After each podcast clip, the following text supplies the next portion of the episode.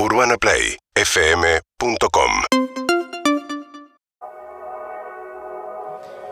Faltan 20 minutos para la una y tenemos una invitada en el piso del programa.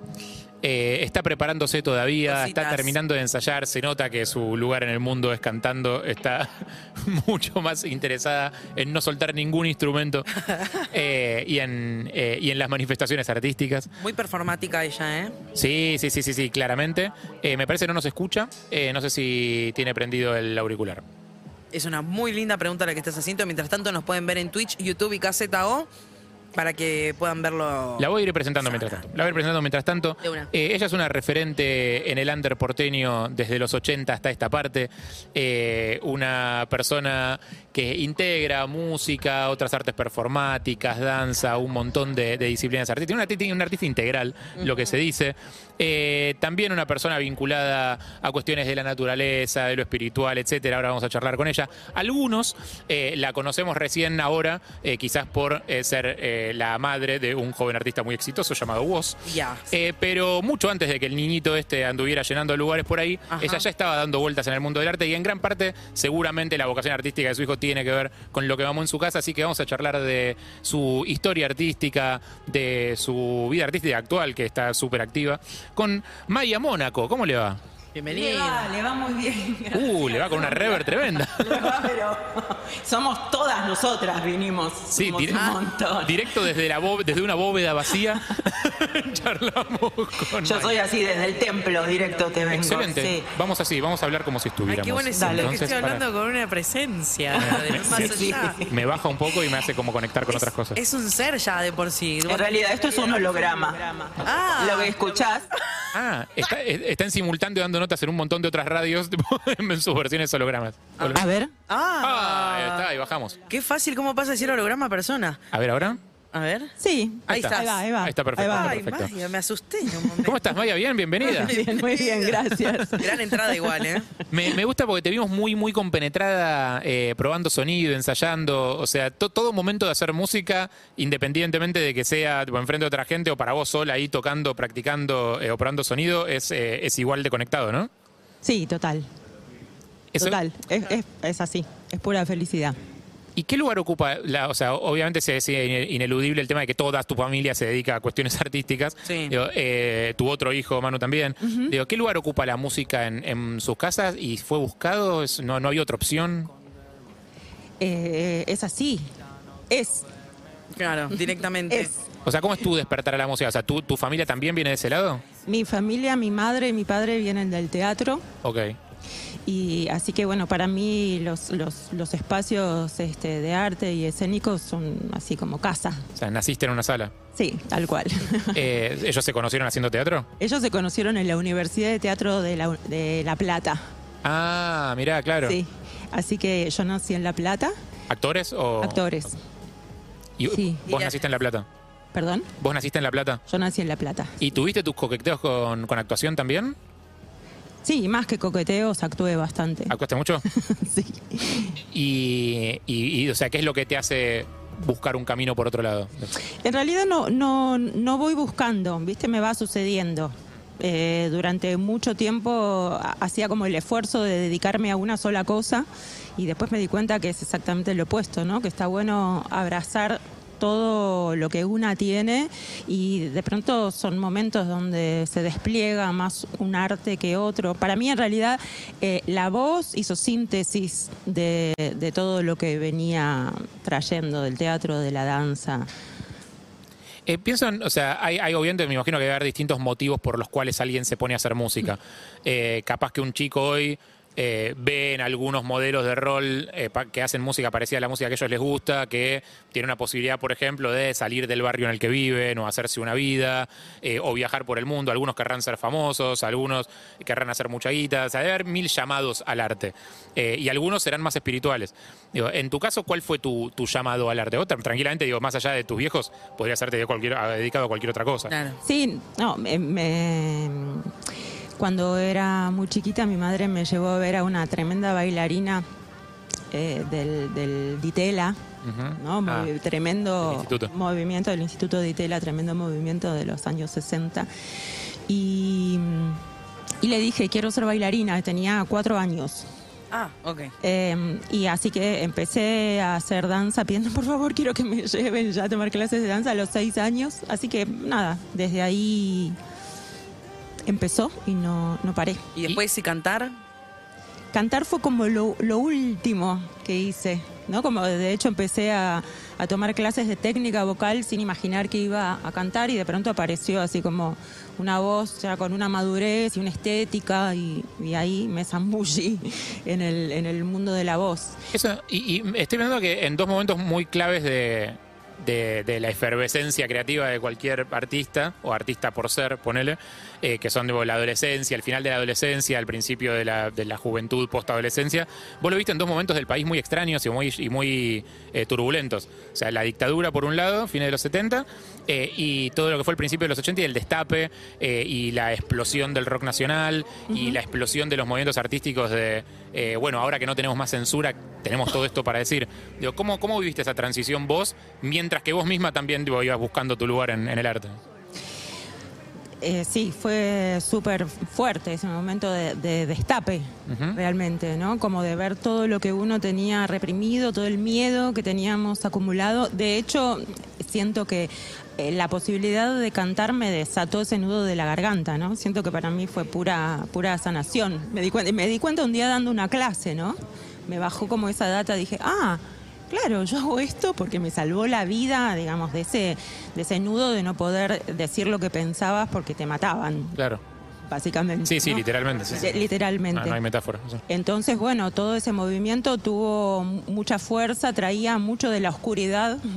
eh, y, y bueno, de, de- de hecho, todo el, el- el movimiento de las transformaciones de género ya estaban en ese momento, ¿no? Sí, claro. Sí, hay un laburo enorme hecho en el, el- el archivo trans, digamos, eh, en el que se ven un montón de imágenes y, y fotos de lo que era el mundo trans en aquella época, eh, que eran en algún punto parecidas, en algún punto muy distintas a lo que era ahora, y tenía un componente muy fuerte de peligro, de esto que decías vos, de y la posibilidad de que te maten. Sí. La posibilidad de que te maten como algo real, no como, como Sí, una no, cuestión no, metafórica. no una digamos. metáfora, no, no, no. No, no, Sí, no, claro. Sí, sí, sí. Por eso es fundamental eh, las democracias, aunque no acordemos en muchas cosas, defenderlas a full, porque no hay nada parecido a una dictadura militar como, como situación de vida, ¿no? Y algo de eso bajó en, en la crianza de tus hijos, me imagino. Y será que sí, ¿no? Este, Sí, esta, no, esta cuestión de- del uso del arte como algo contestatario y también como una herramienta de expresión que como guarda, valorala porque no está siempre. Sí, Eh, vos sabés que ahora que te tengo acá quiero aprovechar el momento porque, bueno, no sé si a vos, ¿qué, qué te pasa con esto de que quizás vos tenés una carrera muy larga, pero también la conversación sale a, ra- a raíz de, de tus hijos?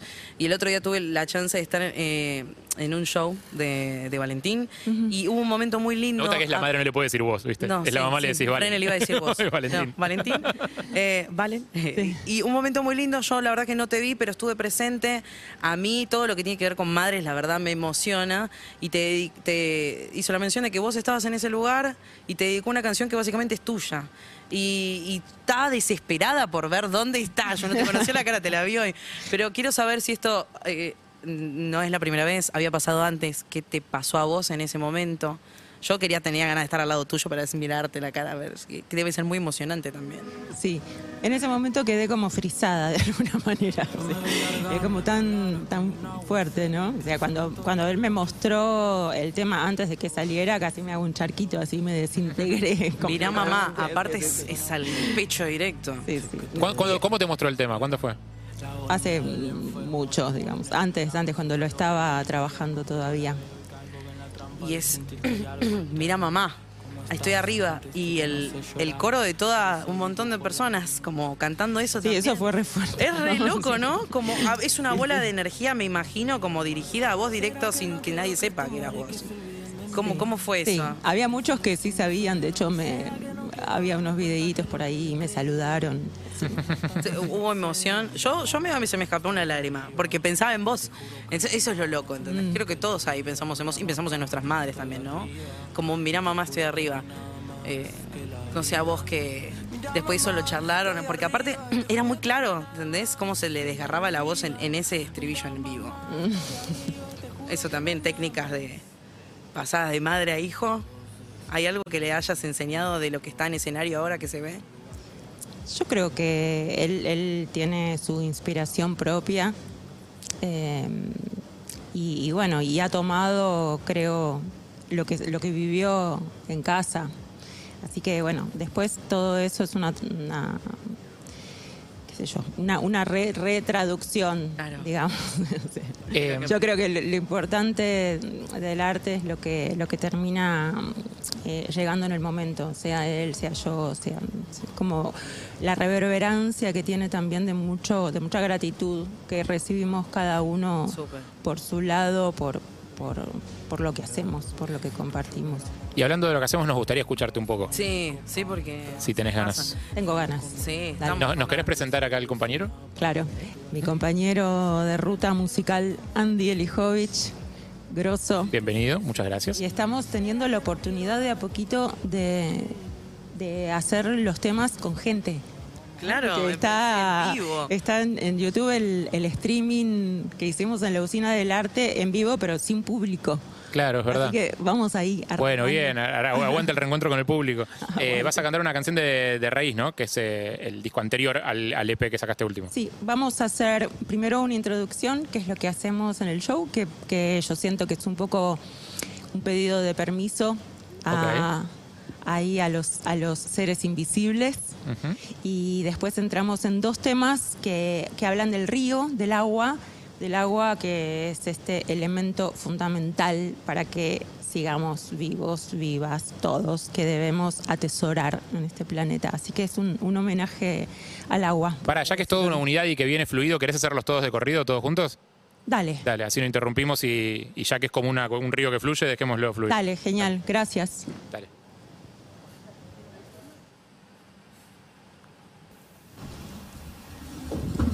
En vivo, Maya Mónaco.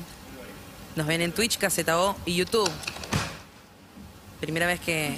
Una de las primeras que puede presentarse con gente en vivo, Que somos nosotros dos. que somos nosotros. y todos los que están conectados viéndonos en vivo.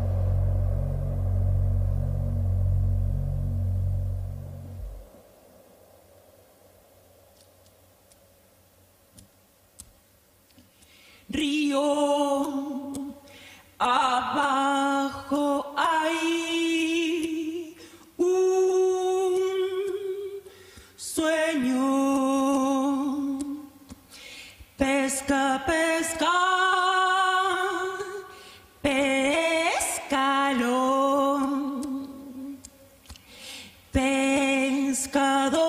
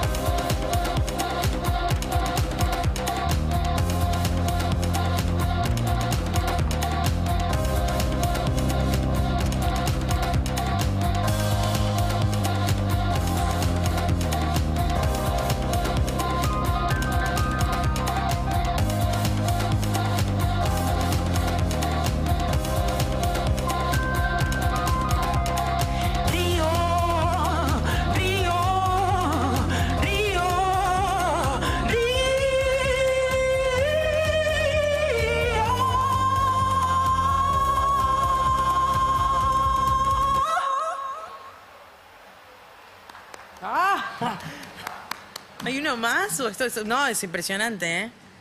Qué flash, qué viaje.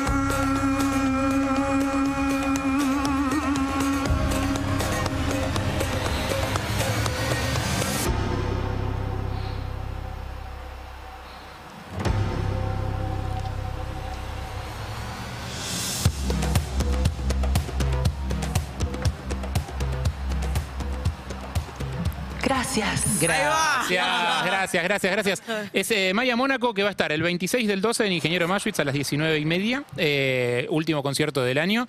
Y después en dos festivales, eh, uno en 13 de enero en Bahía Creek, Sí. Seres del Sol, y el otro en el Festival Cuero en Mar del Plata el 15 de enero, que es un festival precioso eh, que les recomiendo a todos que vayan. Eh, muchísimas gracias, Maya.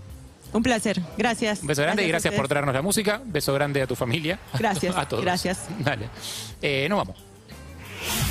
La radio a un play de tus emociones. Seguimos en Instagram y Twitter.